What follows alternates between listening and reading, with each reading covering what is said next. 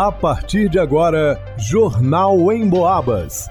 As notícias da região, de Minas e do Brasil, você ouve aqui na Emboabas, em 92,7 e 96,9. Emissoras que integram o sistema Emboabas de comunicação. Leonardo Duque.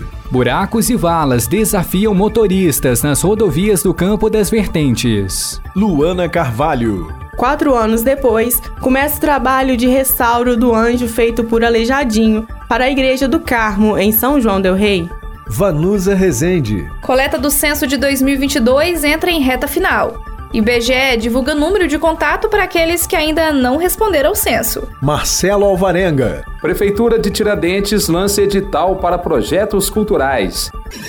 Jornal em Boabas. Um verdadeiro desafio. É isso que os motoristas têm enfrentado ao dirigir pelas rodovias do Campo das Vertentes. As fortes chuvas que atingiram a região no fim de dezembro e na primeira quinzena de janeiro deixaram as estradas em situação precária e perigosa. Na MGC 494, que liga São João Del Rei a BR-381, passando por São Tiago, há inúmeros trechos completamente destruídos estão cheios de buracos e valas que tomam até mesmo mais de meia pista. Uma delas bloqueou parte da estrada sentido cidade histórica. Cones foram colocados ao redor para alertar os motoristas. Também tem dois trechos onde pequenas partes dos barrancos laterais cederam, espalhando terra. Uma placa de sinalização quebrou e no domingo estava no meio da pista. Na BR-265, que liga São João Del Rei a Lavras, a situação é a mesma. Diversos pontos estão cheios de buracos e valas profundas. Motoristas têm inclusive mexido na rotina, já que viajar à noite, neste momento, não é uma opção por causa dos riscos. A rádio em Boabas recebeu relatos de pessoas que testemunharam acidentes graves de condutores que tentavam desviar de buracos sem contar os carros com pneus estourados, que frequentemente são vistos no acostamento da pista. Com a redução das chuvas, a expectativa agora é que as concessionárias responsáveis pelos trechos deem início às obras de reparo, principalmente dos quilômetros mais afetados. A quem vai pegar estrada, a orientação é trafegar com o máximo de cautela, respeitando os limites de velocidade. E diante dos tradicionais temporais de verão, que geralmente caem no fim de tarde, redobrar a atenção.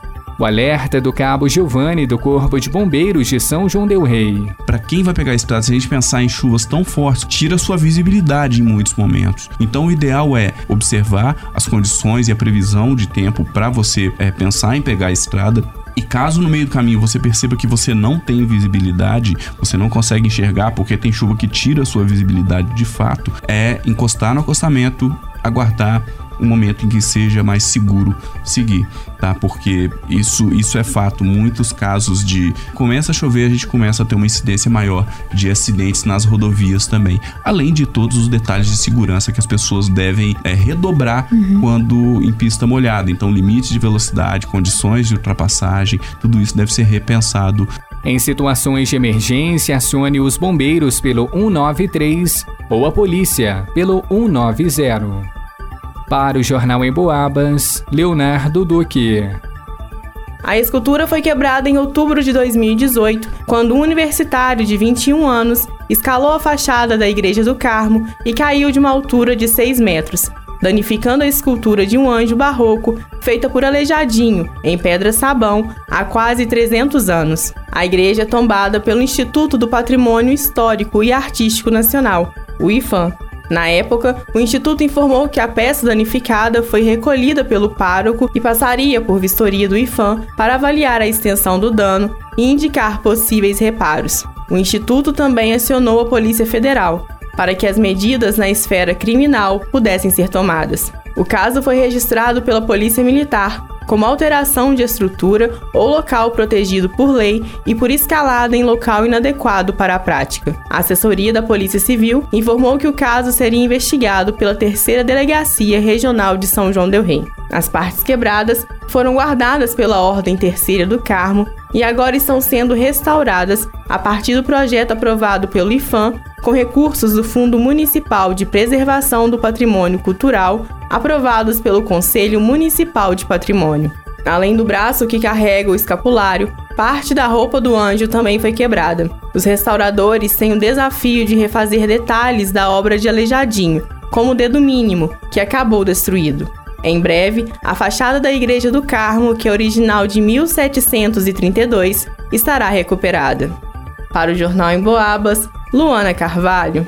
A coleta do censo de 2022 entrou em reta final. O trabalho, que começou no dia 1 de agosto em todo o Brasil, segue até o fim deste mês. Aqueles que ainda não responderam o questionário podem entrar em contato com o número 9 9186 3732. O contato pode ser feito através de ligação ou pelo WhatsApp e é válido para São João Del Rei, Tiradentes e região. Mesmo quem já respondeu o questionário pode receber uma nova visita do IBGE.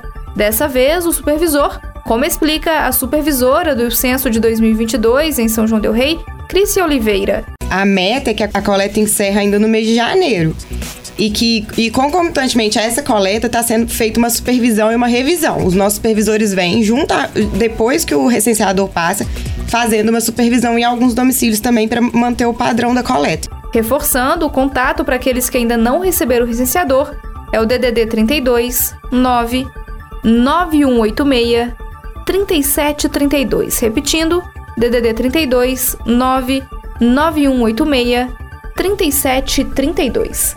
Para o Jornal em Boabas, vá no Usa Resente.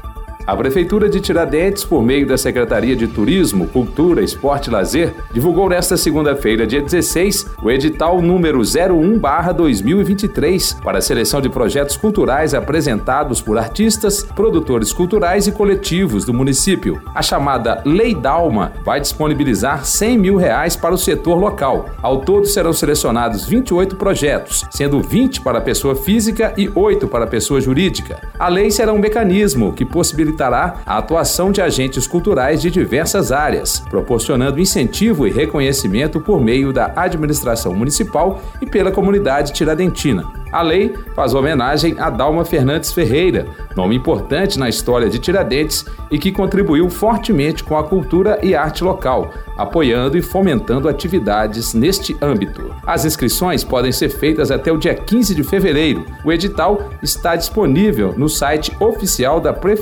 De Tiradentes. Para o Jornal em Boabas, Marcelo Alvarenga. Em pesquisa inédita do Cantar Ibope, realizada em todo o interior de Minas Gerais, um dado importante apontou que, de geração em geração, o rádio se mantém como um veículo que renova seu público, se consolidando a partir do momento que as pessoas acumulam mais idade. Eu vou explicar melhor. Segundo a pesquisa, 19% das pessoas do interior de Minas começa aos 12 anos a ter relação com o rádio, normalmente em casa. Esse percentual aumenta para 26% quando as pessoas chegam dos 20 aos 29 anos. Daí em diante começa a se relacionar com mais frequência com o rádio. Por exemplo, entre 40 e 49 anos, a metade da população ouve rádio com frequência. E tem mais: 45% das pessoas com mais de 40 anos ouvintes de rádio revelam ser assíduos, chegando a passar cinco dias na semana ouvindo pelo menos uma vez no dia o rádio. É muita gente. Isso demonstra claramente que a maioria da população do interior de Minas tem o rádio como seu companheiro ao longo do dia, sem atrapalhar a realização de outras atividades. A Rádio Emboabas é aquela amiga que não promove fake news, que te conta aquilo que realmente é relevante para nossa vida e que enche o ambiente de alegria. E você pode ouvir pelo radinho, pelo computador, pode até baixar o aplicativo da Emboabas no seu celular e ver as notícias, acessar os programas que perdeu ou ouvir ao vivo a nossa programação. Vai lá,